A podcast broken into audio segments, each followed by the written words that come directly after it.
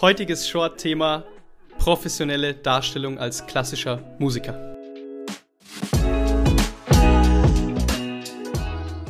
Herzlich willkommen bei Careers of Classical Musicians, ein Podcast rund um das Thema Karriere im Klassikmarkt. Dieser Podcast wird unterstützt von unserer eigenen Branding-Agentur Dreher Media.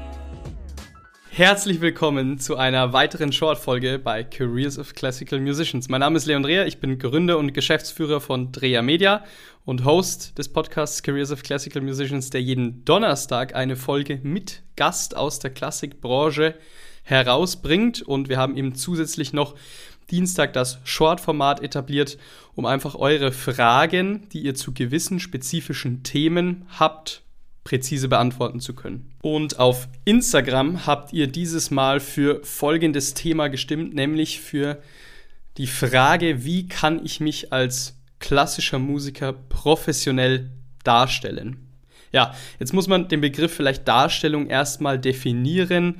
Ähm, mit Darstellen meinen wir weniger auf der Bühne darstellen, sondern eher, wie kann ich mich professionell aufstellen, würde ich fast schon sagen, um professionell wahrgenommen zu werden. Darstellung hat ja immer das Ziel, entsprechend wahrgenommen zu werden, einen gewissen Eindruck zu hinterlassen, um sozusagen sein Vorhaben zu unterstützen. Ja? Und genau um diese Darstellung soll es heute gehen. Was ist erstmal wichtig vielleicht zu verstehen? Darstellung schafft immer einen Eindruck und oftmals ist es wichtig, zu verstehen, dass der erste Eindruck nicht unbedingt von einem ja, selbst direkt beeinflussbar ist, da man als klassischer Musiker meistens über Vernetzung oder über ja, äh, das digitale Leben irgendwo ja, zum Erstkontakt kommt. Ja? Sprich, jemand findet euch irgendwie interessant, möchte mit euch zusammenarbeiten, hat über euch in der Zeitung XY das gelesen und geht jetzt auf eure Website. Ja?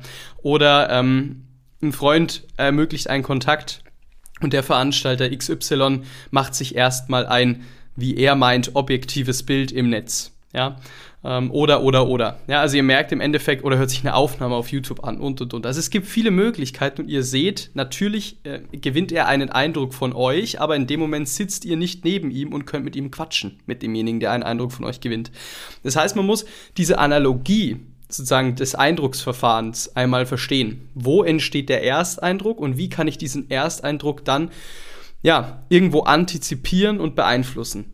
Und genau darauf wollen wir jetzt ein bisschen eingehen. Also, ähm, im Klassikmarkt ist so das Nonplusultra, was aktuell auch extrem an nochmal Gewichtung gewinnt, Vertrauensbasis. Warum? Pandemie war eine schwierige Zeit für alle, das ist klar. Und jetzt agieren natürlich Veranstalter auch nochmal unter einem etwas erhöhten finanziellen Risiko. Der Veranstalter muss nämlich schauen, dass er den Künstler, den er engagiert, sozusagen bezahlen kann mit dem, was er macht, sich selbst bezahlen kann, seine Saalkosten decken kann und dann eventuell auch noch Gewinn macht. So, das ist die Zielsetzung des Veranstalters. Und ihr könnt euch vorstellen, nach so einer Phase ist für Veranstalter extrem schwer, ja, diese Cashflows zu garantieren. Ja, ähm, es heißt, immer wenn er einen Künstler engagiert, geht er in gewisser Art und Weise eine Wette ein, wenn er ihn oder sie noch nicht so gut kennt vielleicht, ja, eine Wette ein. Aha, kriege ich mit dem Künstler den Saal voll oder eher nicht? Ja, ähm, es heißt, ihr müsst von Anfang an Vertrauensbasis aufbauen. Vertrauen aber im weiteren Sinne. Nicht nur, dass man sich auf euch verlassen kann, ja, sondern dass ihr auch eine Qualität ausstrahlt, die andere anzieht, ja, die irgendwo eine Marke ist, mit der man sich identifizieren möchte. Das ist auch so wichtig, ja, oder die man kennenlernen möchte. Und diese Form der Darstellung sehen wir aktuell auch äh, im Markt ganz klar, ähm, funktioniert einfach besser. Ja, was sind meine Qualitäten? Wie kann ich mich klar positionieren?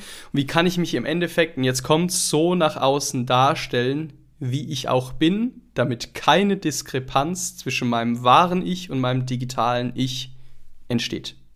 Das ist das Wichtigste.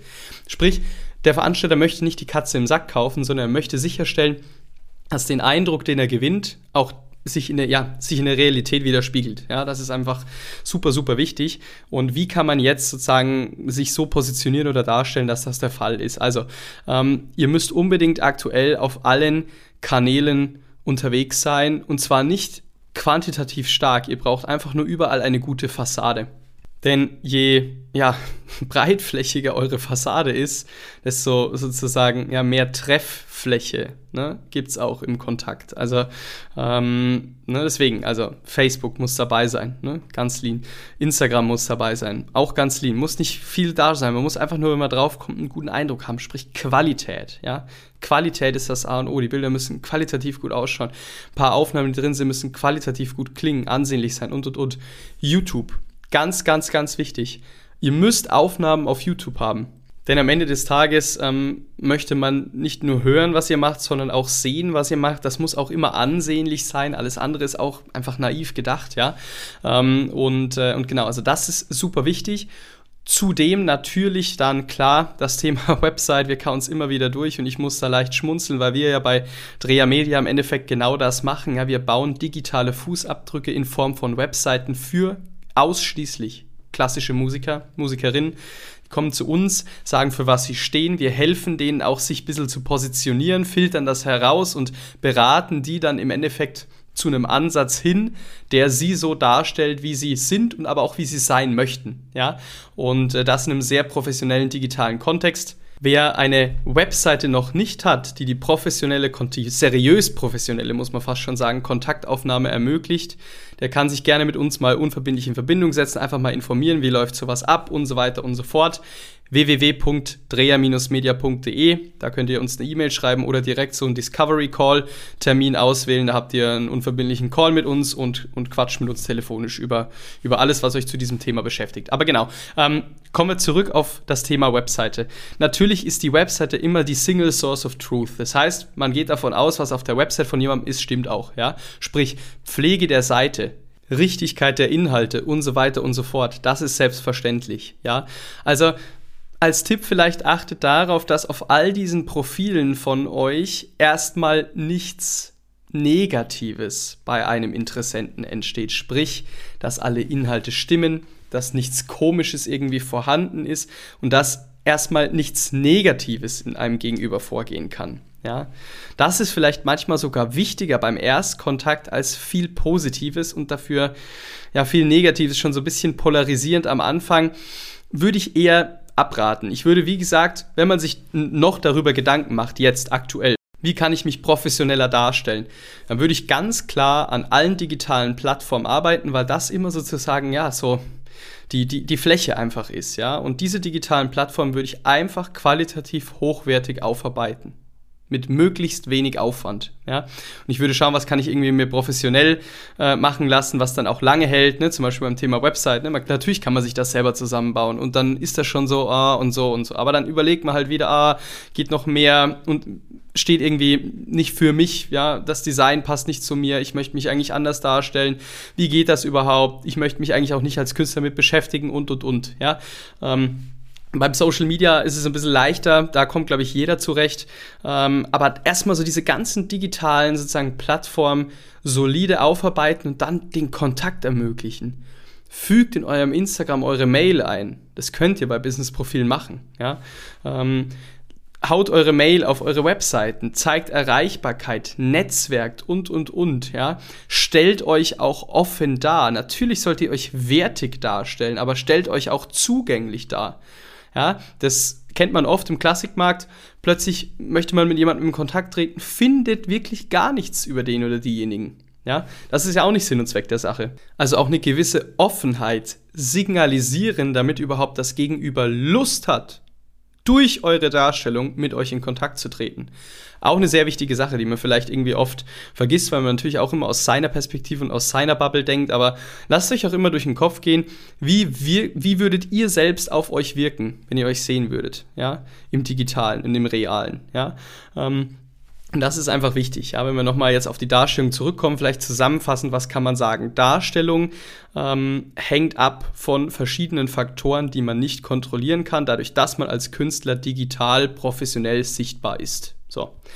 Also, dementsprechend Regel Nummer eins: alle digitalen Plattformen solide optimieren und im Endeffekt sollen sie ausstrahlen, wer ihr seid, was ihr macht und das auf eine sehr positive Art und Weise. Keine Diskrepanz zwischen real und digital. Punkt Nummer zwei, diese Art der Darstellung dann natürlich im Realen auch wirklich sein. Ja? Sprich, wenn dann der erste Kontakt zustande kommt, wenn man miteinander telefoniert, wenn man miteinander zoomt, wenn man vielleicht auch schon fürs Konzert engagiert worden ist, dann im Endeffekt diese Darstellung beibehalten oder sogar noch optimieren, dass sich auch dieses Gefühl bestätigt, ja. Und dann schafft ihr durch eure Darstellung Vertrauen.